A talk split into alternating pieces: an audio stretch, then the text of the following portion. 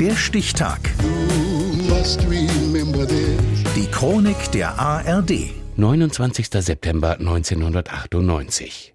Heute vor 25 Jahren stellte der VW-Konzern mit dem Lupo das erste 3-Liter-Auto der Welt vor. Axel Rowold. Die Zukunft des Automobils bei Volkswagen ist sie unüberhörbar. 1998. Der kernige Diesel hört sich nach Größerem an, entstammt aber einem nur 3,50 Meter langen Töff-Töff. Von außen ein geschrumpfter Golf mit zwei Türen. Der Knüller steckt in den Innereien der Kurzkarosse. Es ist das erste 3-Liter-Auto der Welt. Ein Jahrhundertwurf von Volkswagen. Genau richtig für das kommende Jahrtausend.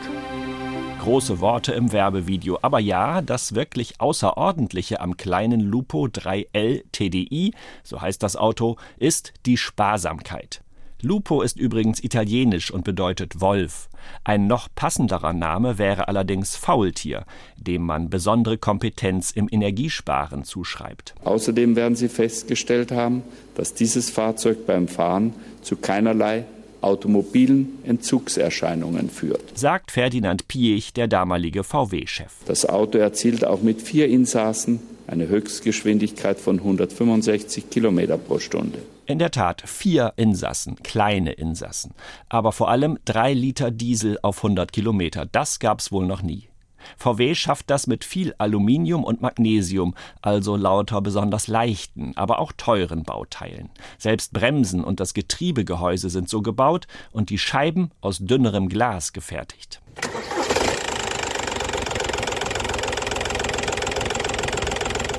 Motor und Getriebe werden exklusiv entwickelt für das Sparwunder. Drei Zylinder mit einer Automatik, die wildes Fahren unterbinden soll. Von Elektroautos war seinerzeit noch keine Rede. Wie kommen die Manager bei VW auf diese Idee? Sie haben wohl zugehört, als eine gewisse Angela Merkel, damals Umweltministerin, sich ein paar Jahre zuvor was wünschte. Wenn der Durchschnittsverbrauch sinken soll, muss es 3 Liter Autos geben im Jahre 2005. Das ist VW viel zu lang hin. Wolfsburg liefert besonders schnell, zu einem allerdings besonderen Preis.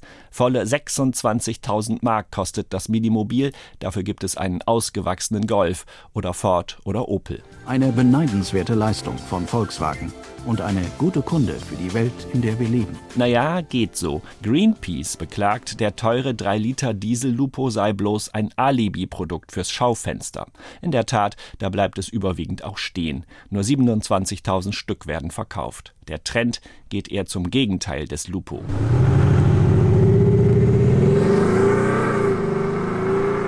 Korpulente, verbrauchsstarke SUVs, bei denen Hubraum gemeint ist, wenn von drei Litern die Rede ist, gern auch mehr. Kritiker fordern stattdessen nicht nur sparsame Mini-Diesel, sondern sogar drei Liter Benziner. Für die hat VW-Chef Pirch gerade mal einen mürben Scherz übrig. Ja, ein 3 Liter Benziner. Ich gehe mal davon aus, das hat dann nur noch drei Räder ohne Ersatzrad und fährt auch nicht mehr.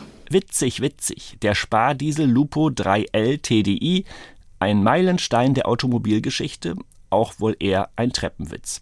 Seit 2005 wird er nicht mehr gebaut und auch kein anderes 3-Liter-Auto. Vorgestellt hat VW sein Pioniermodell heute vor 25 Jahren. Der Stichtag. Die Chronik von ARD und Deutschlandfunk Kultur. Produziert von Radio Bremen.